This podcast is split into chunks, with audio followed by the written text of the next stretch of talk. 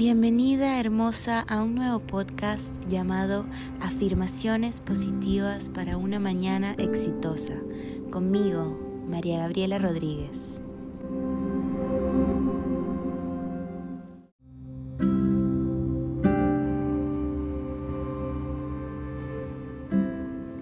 Tener pensamientos positivos transforma nuestra vida, incrementando bienestar emocional y mental. Aparte, que tiene muchos otros beneficios, disminuye la queja constante y aumenta la gratitud hacia la vida. Ciertamente los pensamientos son el origen de nuestras emociones, por lo tanto de nuestro estado de ánimo, intenciones y comportamiento.